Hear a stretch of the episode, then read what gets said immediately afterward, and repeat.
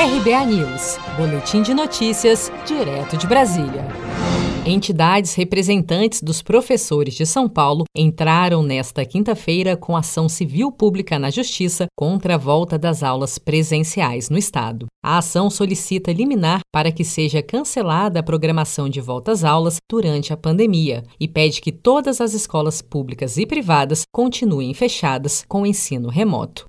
O retorno de atividades presenciais para reforço escolar está previsto para o dia 8 de setembro em municípios na fase amarela do plano de reabertura que autorizarem a retomada.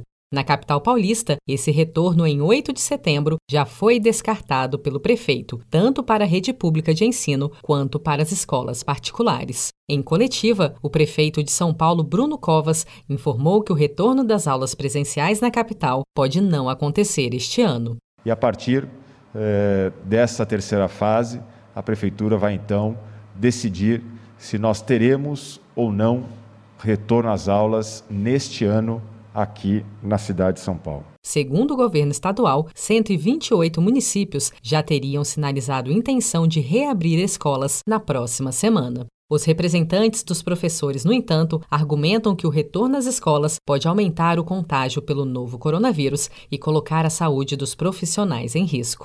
Nesta semana, o governo de São Paulo divulgou as diretrizes para a volta às aulas nas redes pública e privada de ensino. O retorno, a partir do dia 8 de setembro, será permitido apenas para atividades não curriculares em cidades que estejam há pelo menos 28 dias na fase amarela do Plano São Paulo.